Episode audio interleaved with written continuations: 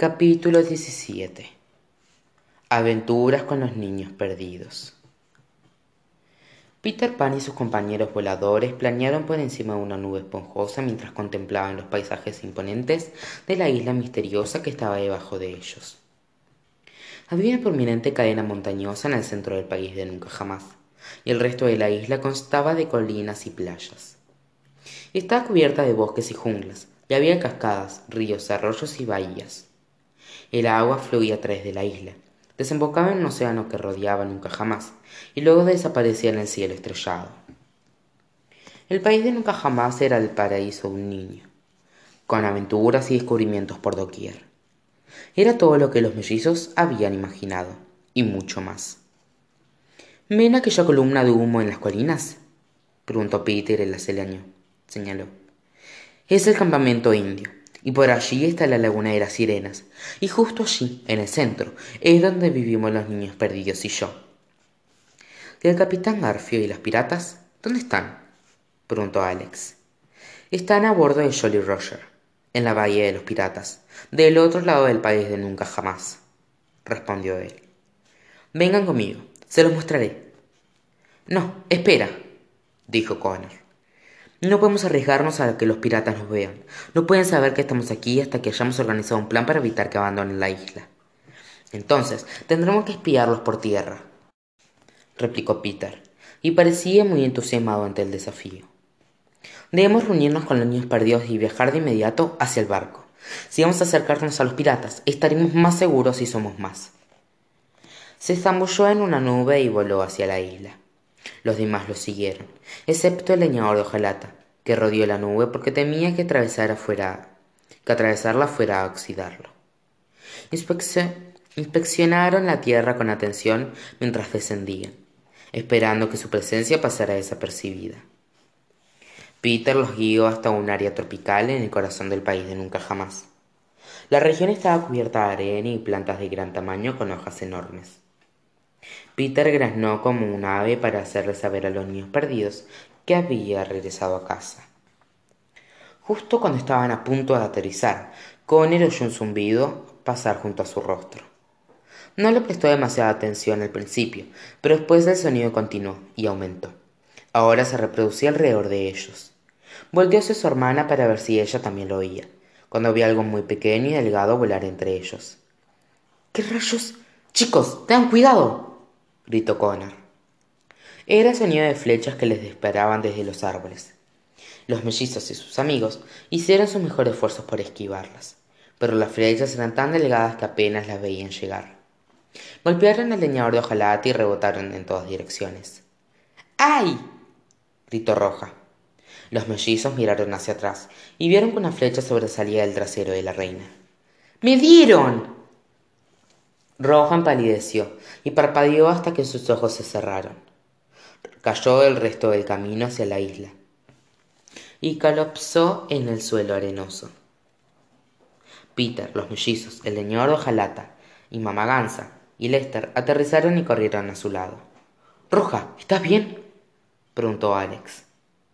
Mamá Gansa inspeccionó con atención la flecha que sobresalía de Roja y la quitó de un jalón. De inmediato, Roja recobró la conciencia y tomó asiento. Despacio, duele, dijo. Cálmate, tu vestido es tan grueso que apenas tocó tu piel, replicó mamá Gansa. Peter, ¿qué sucede? ¿Los indios nos atacan? preguntó Connor nervioso. Peter le echó un vistazo a la flecha endeble. No, respondió. Las flechas indias te habrían matado. Un grupo de seis niños salió de entre los árboles del ataque aullaban como animales y daban gritos de guerra mientras corrían. Alzaban arcos y flechas artesanales, espadas, martillos y mazos en el aire. Todos estaban muy sucios y vestían prendas hechas de hojas, corteza, pieles de animales y lo que fuera que pudieran hallar en la isla. Los niños se detuvieron cuando vieron a Peter de pie con los recién llegados. ¡Peter! dijeron al unísono. Hola, niños. He regresado al país de nunca jamás. Ellos dieron vítores y saltaron de alegría. Parecían bastante felices de... fáciles de complacer. Niños perdidos, permítanme presentarles a mis nuevos amigos, señaló Peter, pero no era bueno con los nombres. Nuevos amigos, Ellos son los niños perdidos. Tottles, Nips, Slytle, Curly y los gemelos. Los niños perdidos les dedicaron una mirada feroz a los recién llegados y gruñeron cuando Peter permaneció mencionó sus nombres. Cada uno intentó gruñir más fuerte que el anterior, pero no eran en absoluto intimidantes. Sin importar cuán fuerte gruñeran, aún eran niñitos. Tottles era el mayor de los niños y usaba un par de lentes gruesos. Nibs era muy desaliñado y era el que más dientes de leche le faltaban. Slatel era el más sofisticado del grupo y vestía una corbata hecha de enredaderas. Curly era el más regordete de los niños y sus prendas le quedaban muy ajustadas. Los gemelos eran idénticos y los más jóvenes del grupo. Se movían en una sincronización tan perfecta que era como si compartieran el mismo cerebro. Miren, es el ave gigante a la que intentamos dispararle, dijo Tootles y señaló a Lester. Atrapémoslo antes de que se escape, gritó Nibs. Lo cocinaremos y comeremos durante días, añadió Curly. Han pasado siglos desde que tuvimos una buena comida, comentó Slightly. ¡Al ataque! exclamaron los gemelos. Los niños perdidos se relamieron y corrieron hacia Lester como salvajes. El ganso se ocultó detrás de Mamá Gansa y Peter les bloqueó el paso a los niños para evitar el ataque. Niños, dejen al ave en paz, ordenó Peter. Es amigo de Alex, y cualquier amigo de Alex es amigo mío. Los niños perdidos dejaron caer los hombros y patearon la arena. Sí, Peter, dijeron a la vez. Su entusiasmo regresó rápido en cuanto vieron al leñador de hojalata. Miren a ese hombre, indicó Tottles. Está hecho de metal, añadió Slytherin. Podríamos convertirlo en horno, propuso Curly. Y en armas, sugirió Nips. ¡Al ataque! Exclamaron los gemelos. Los niños perdidos persiguieron al leñador de hojalata y lo derribaron. Dieron gritos de guerra y lo golpearon con sus armas. Oigan, basta, deténganse, pidió el leñador. Los demás no podían creer lo que veían. Los niños perdidos eran los infantes con el peor comportamiento del universo. Era como si estuvieran interpretando personajes en un juego salvaje y simulación que, que nunca terminaba. Y por ese motivo nunca me reproduje, comentó Mamá Gansa. No creo que estos niños estén calificados como ayudarnos, le susurró Roja a Alex y Connor. Los Bailey estaban comenzando a frustrarse. No podían permitirse perder más tiempo. Alex movió la mano y un viento fuerte quitó a los niños perdidos de encima del leñador de hojalata.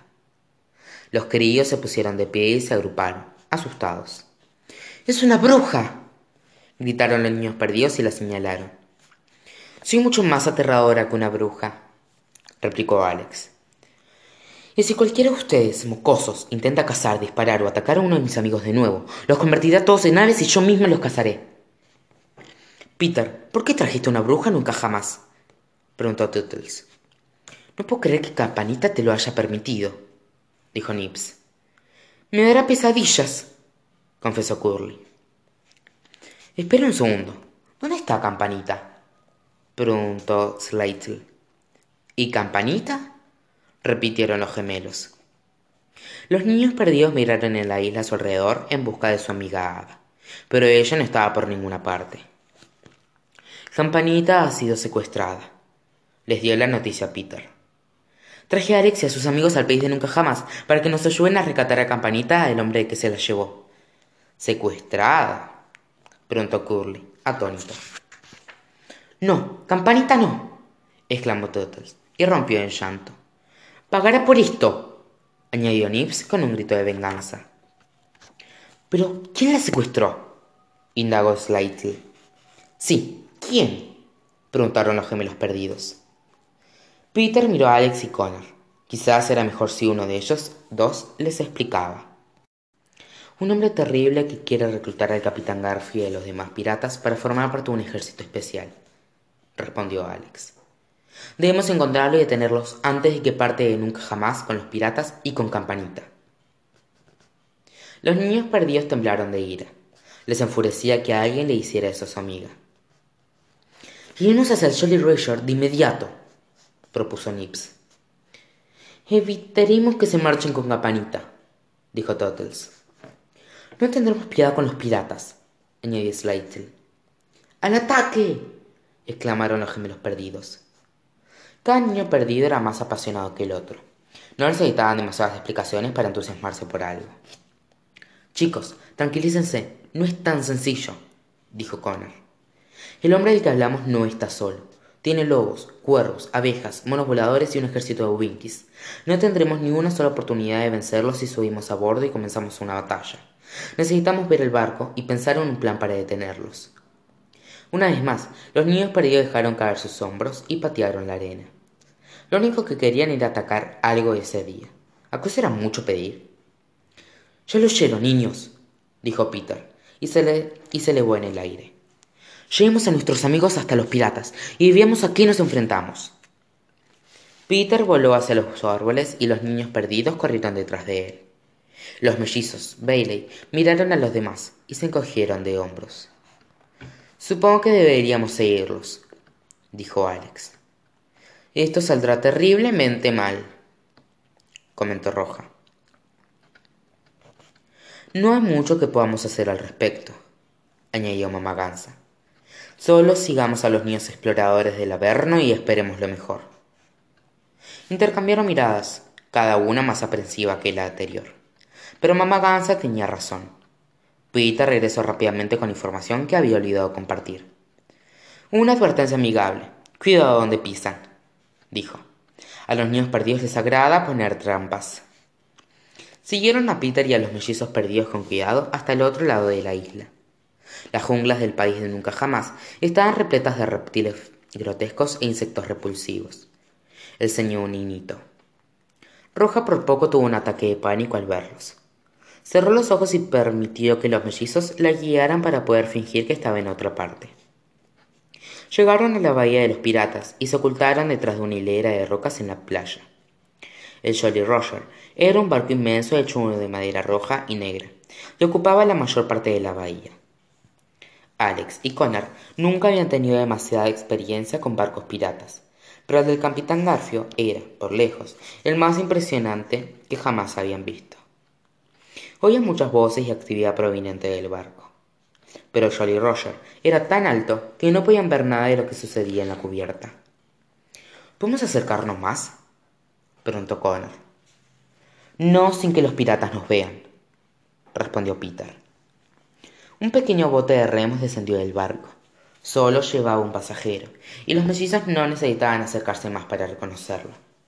Mira, Connor, indicó Alex. Es el tío Lloyd. ¿Qué está haciendo? preguntó su hermano. Lloyd no parecía frustrado o decepcionado, como si los piratas lo estuvieran echando del barco. Al contrario, lucía bastante entusiasmado. Su tío remó el bote hasta el centro de la bahía y se detuvo. Agitó un pañuelo blanco hacia el barco. Un pirata que observaba desde el puesto de vigilia, vigía le, devolvió el mismo gesto con otro pañuelo, y luego le silbó a los piratas que estaban en la cubierta. Alzaron las velas y éstas llenaron, llenaron el cielo y absorbieron la brisa del océano. El Jolly Roger avanzó en la bahía y se dirigió directo hacia Lloyd y el bote. El tío de los mellizos extrajo el frasco con la poción azul del bolsillo en su solapa y vertió unas gotas sobre un libro rojo. Un haz de luz brillante brotó de él y se proyectó en el cielo. El libro y él quedarán aprestados si no se quita un medio, dijo mamá Gansa. Aunque es cierto que mi conocimiento náutico es muy bueno. Solo estuve un fin de semana al borde del, del Mayflower, junto con los colonos. Los mellizos observaron expectantes. ¿Qué estaría tramando su tío en ese momento? Para su asombro, el Jolly Roger se alzó del agua y flotó en el aire. ¿Cómo es posible? Preguntó Roja con un giro con un grito. Deben haber utilizado el polvo de hadas de, de campanita en todo el barco, respondió Peter. El Jolly Roger sobrevoló el bote e ingresó a las de luz. El barco entero, los piratas y todos los demás a bordo desaparecieron del país de nunca jamás e ingresaron en la historia del libro rojo. Lloyd vio vítores desde el bote de remos mientras observaba cómo se desvanecía el barco. Otra fase de su plan estaba completa. El tío de los mellizos envolvió la contracubierta del libro con una cadena pesada. Con un movimiento ágil, saltó dentro de las de luz y soltó el libro en el océano. Lloyd desapareció y el libro rojo se hundió en el hondo de la bahía. Los mellizos y los demás espectadores salieron corriendo detrás de las rocas y observaron la bahía con incredulidad. No puedo creer que lo haya logrado, dijo Alex. No solo se marchó con el capitán Garfio y Campanita, sino que también se llevó el barco entero. ¿Acaban de viajar dentro de un libro mágico? les preguntó Peter a los mellizos. No empieces a hacer preguntas ahora, niño, dijo mamá Gansa. Te explotará la cabeza. Debemos conseguir ese libro, indicó Connor mirando el agua. De acuerdo. Que alce la mano el que es buen nadador. Nips, asumo que eres tú. La bahía es demasiado profunda para que un humano llegue al fondo, replicó Peter. Pero sé que puedo hacerlo. Niños, llevemos a nuestros amigos a la laguna.